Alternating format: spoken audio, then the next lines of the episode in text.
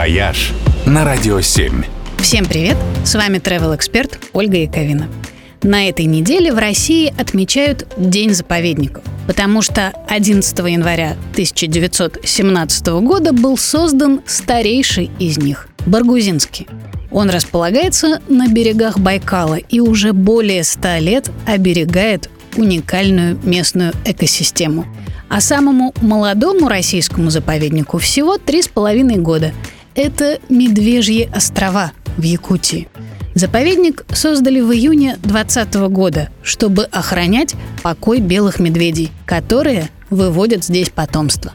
Крупнейший по площади заповедник – Большой Арктический. Он находится на севере Красноярского края. На его территории легко уместилась бы вся Швейцария, и еще для Андоры бы место осталось. А самый маленький заповедник – Галичья гора в Липецкой области.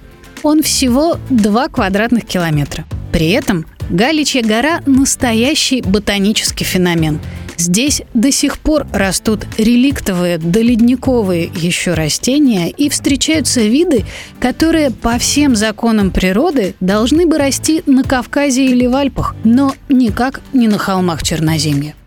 98% территории дальневосточного заповедника – это море. Здесь смешиваются южные и северные течения, поэтому подводный мир по-настоящему уникален.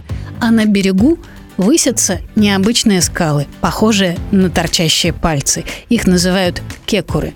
Ну а Васюганский заповедник – это одно сплошное болото.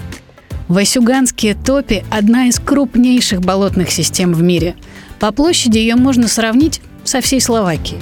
Здесь мириады озер и водных протоков, что выглядит необычайно красиво, особенно с высоты.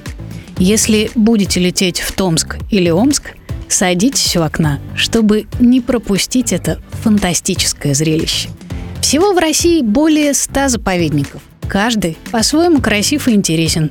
Увидеть все – очень сложный челлендж, но хотя бы пару ближайших к вам посетить стоит обязательно. «Вояж» только на «Радио 7».